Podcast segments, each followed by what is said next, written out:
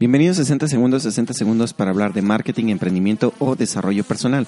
El tema del día de hoy es algo muy personal, lo que les quiero compartir es una, una sugerencia que a mí me está sirviendo muchísimo.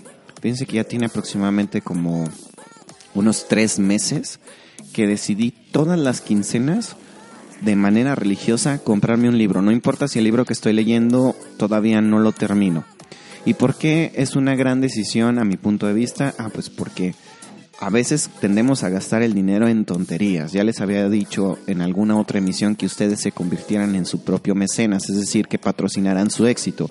Y qué mejor que de manera este congruente, de manera consistente, sobre todo constante, ustedes estén invirtiendo en el capital más valioso que son ustedes. Compren un libro cada quincena, no importa de lo que trate, inviertan en conocimiento. Es lo que les puedo decir hoy aquí en 60 segundos.